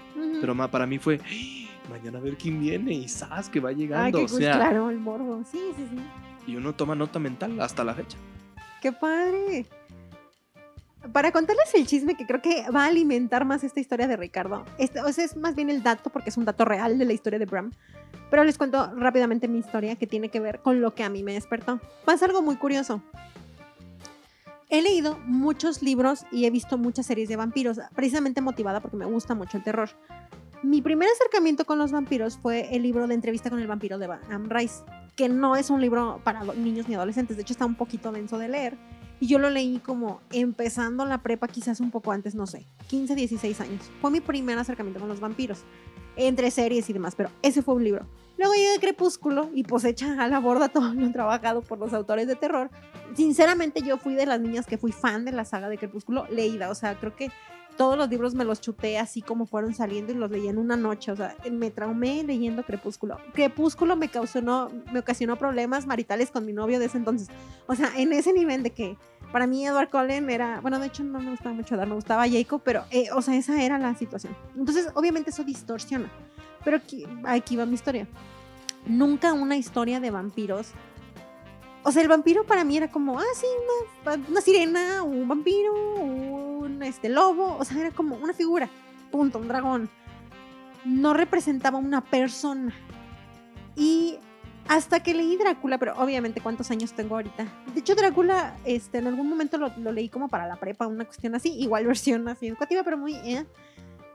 Y esta vez que lo releo ya con conciencia de causa, me dio esa sensación de que realmente Drácula pudo ser esta persona que estaba viva y que ya no puede morir. Y esta sensación de no morir. Y platicando un poquito ahorita, de hecho me, regresaste una idea de que quizás él no pidió no morir. Y esta cuestión pasa, también lo tocan, perdón que vuelva a tomar la referencia en Crepúsculo, de que pues no puede morir y yo no quería pedir esta vida, etc. Y la historia con lo que a mí me remontó, o la crisis existencial que a mí me sacó como todos los libros cuando te identificas con algo, es que ah, pasa un efecto inverso. Yo de pequeña, cuando yo les tenía unos cuatro años, cinco años, me tocó conocer no a mi abuela, sino a mi bisabuela. Entonces, ella era una señora viejita, viejita, arrugadita, arrugadita, flaca, flaca, vivía en la casa. Y me tocó estar muy cercana a ella cuando muere. A una niña de 4 o 5 años eso le impresiona mucho, el saber que pues se muere y que tú no entiendes en tu cabeza el concepto de morir a esa edad, o sea, no como tal, nunca me llevaban a funerales ni nada de eso. Pero ahí me tocó andar en la bola y me tocó saber eso. Eso a mí me genera un trauma psicológico que de hecho yo lo volví a sacar ya con mi mamá ya de grande que me lo contó y tuve que recordar estas cuestiones como en terapia. Todos los días yo me acostaba a dormir, niña de 5 años, y me despertaba llorando en las noches. Todos los días, así. Mi mamá constatará esta historia. Yo no me quería dormir y era un cuento para que la niña se pudiera dormir y la arrollaran y lo que sea. Mi mamá tenía que platicar conmigo. Cuando logran sacarme qué pasaba, resulta que conscientemente yo decía que yo no quería crecer porque si crecía me iba a morir. Entonces, mi trauma psicológico de niña de 5 años era de, ma, es que si yo me voy a la cama, voy a envejecer un año más de vida y mañana que despierte voy a ser un año más grande y por lo tanto eso va a hacer que más alguien que me muera. A los 5 años yo le daba ese razonamiento a mi mamá y mi mamá espantadísima de la vida. Entonces, y también me pasaba algo que yo era sonámbula, entonces yo a veces despertaba y me quería salir de la casa, entonces mi casa tenía que encerrarme totalmente para que yo no me saliera. Y entonces mi mamá no descansaba porque o me despertaba chillando porque no me quería venir, o me despertaba y me encontraba en alguna puerta y no sabían en dónde estaba. Pasa todo esto y yo realmente, todavía hasta hace no muchos años, 10, yo le tenía un pavor enorme a morir. o sea, de verdad me, me generaba demasiado conflicto el crecer y morir. No, no sé, o sea, no les podría explicar, eso lo tuve que superar en terapia pero pasa algo que una vez me accidentó horriblemente en carretera, casi me mato, y en ese momento le dejé de tener miedo a la muerte. Curiosamente, recordando, tomo el libro de Bram y al momento de leer me da como esta impresión de que yo decía, qué tonta, o sea, yo decía, yo no me quiero morir, yo no, y decía, y en este momento si me preguntan, digo, no, yo no quiero, o sea, no quiero llegar a, tantos años o a tantos siglos o a tanto lo que sea, bueno, obviamente no vivir siglos, no, pero suponiendo como en este caso de, Drácula, y estar todo el tiempo y ver pasar a todos y ver pasar a todos tus seres queridos y irte quedando solo y eh, todo esto y decir, bueno, y, no puedes, no tienes la habilidad de ya descansar. Entonces, como que me recordó como esa parte que yo decía, y pensar que yo no quería crecer y yo no me quería morir y, yo, y quería ser inmortal, o sea, realmente, pero de, de niña, una imagen de niña. Entonces este libro me hizo reflexionar mucho sobre el concepto de la muerte realmente, de, descansar en paz, de qué pasa con este proceso y eso a mí me lo sacó mucho tomando la referencia de Lucy, tomando la referencia de Drácula y mi, referencia personal de, si descansar o no. Entonces ya que les conté así el trauma psicológico de, la muerte, le quiero contar a Ricardo, ya para este, terminar, resulta, y de hecho te va a dar curiosidad Ricardo, me puse a investigar y de Drácula hay otro libro. No lo he leído. Eh, investigué de qué se trata y me chuté dos, tres sinopsis. Que lo escribe eh, Grace Stoker y J.D. Barker, que ellos vienen siendo el sobrino bisnieto de Bram Stoker. El libro lo publicaron hace poquito. estoy hablando del. Ay, no me acuerdo si es del noventa y tantos o del 2000, pero no tiene mucho. ¿Qué será? ¿10 años? ¿20 años? No sé qué la fecha exacta el sobrino bisnieto recopila los manuscritos de Bram, de dónde se inspiró para escribir Drácula, y decide sacar eh, una precuela y una secuela. La secuela dicen que no está tan buena, o sea, lo, lo que le pasó a Drácula después de no está tan buena, pero la precuela todo mundo dice que es mejor que el libro. La quiero, dice que te va a llamar la atención Ok, también. sí, ya sé de cuál me dices. Eh, el 75% de la precuela está basada en hechos reales, según todas las investigaciones, el 75%.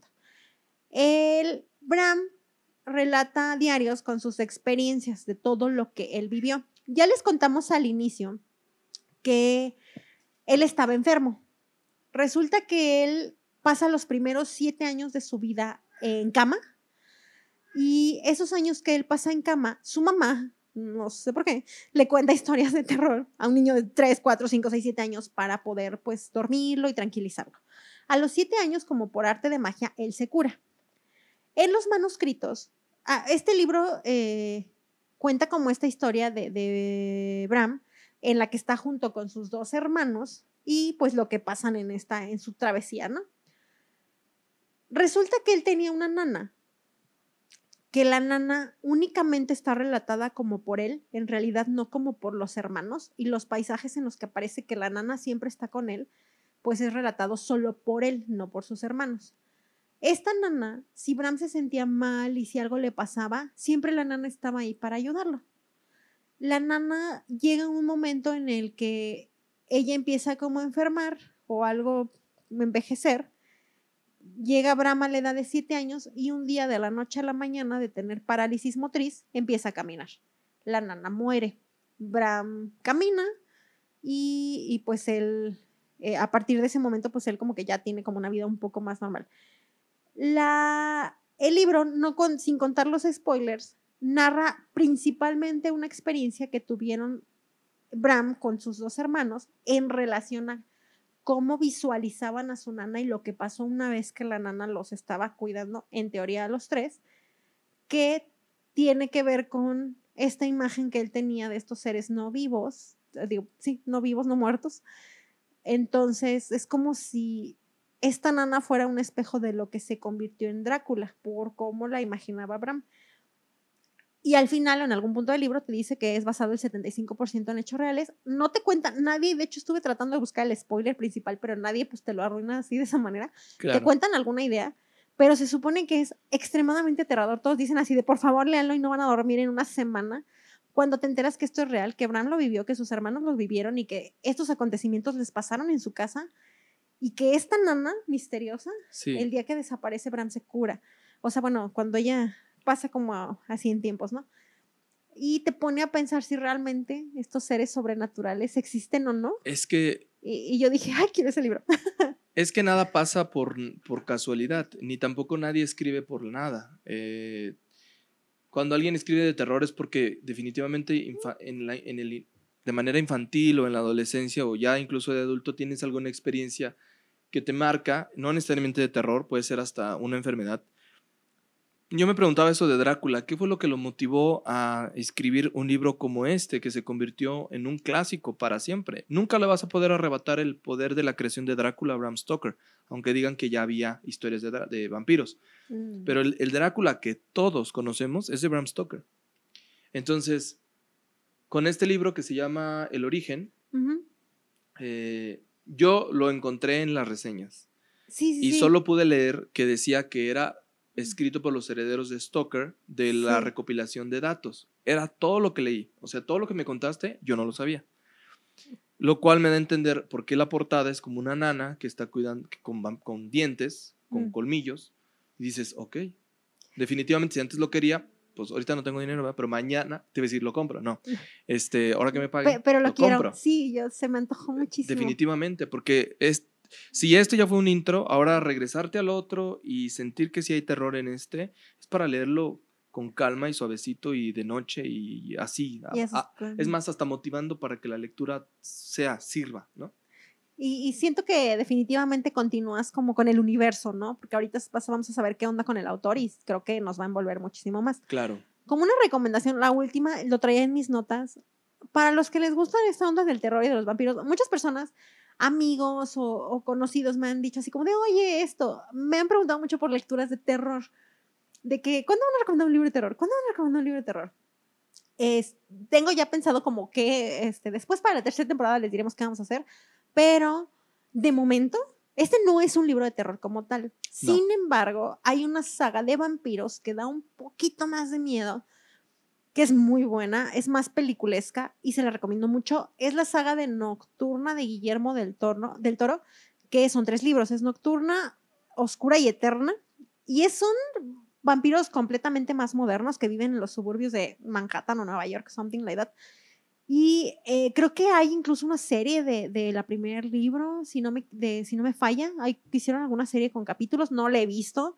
Los libros, puedo decirles que son de esos libros de vampiros que sí me puse a leer en su momento. Ya tiene rato, los leí creo que en la universidad.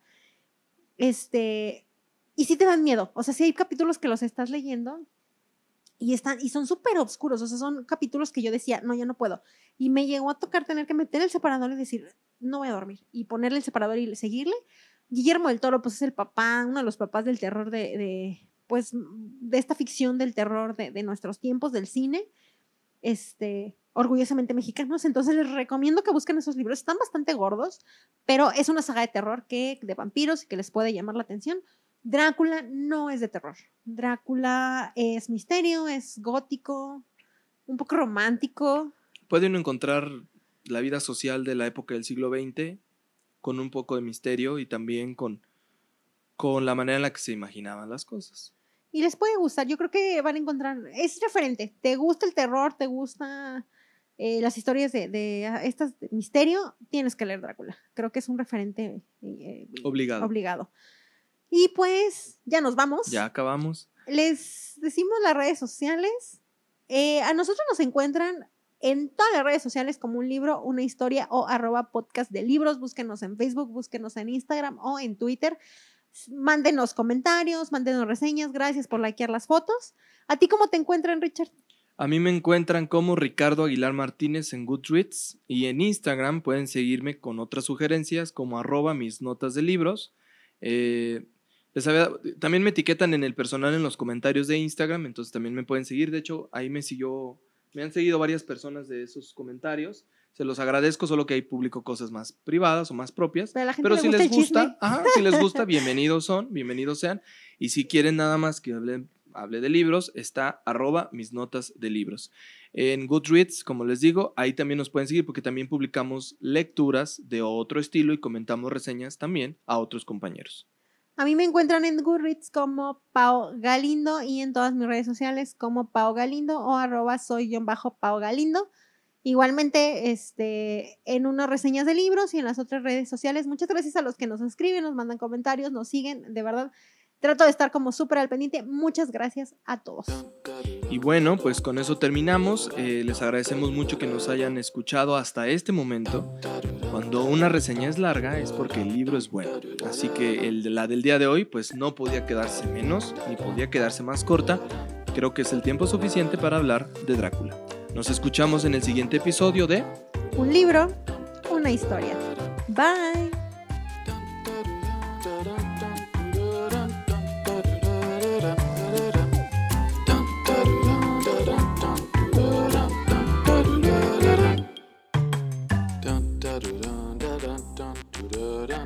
Dun, da, da, da,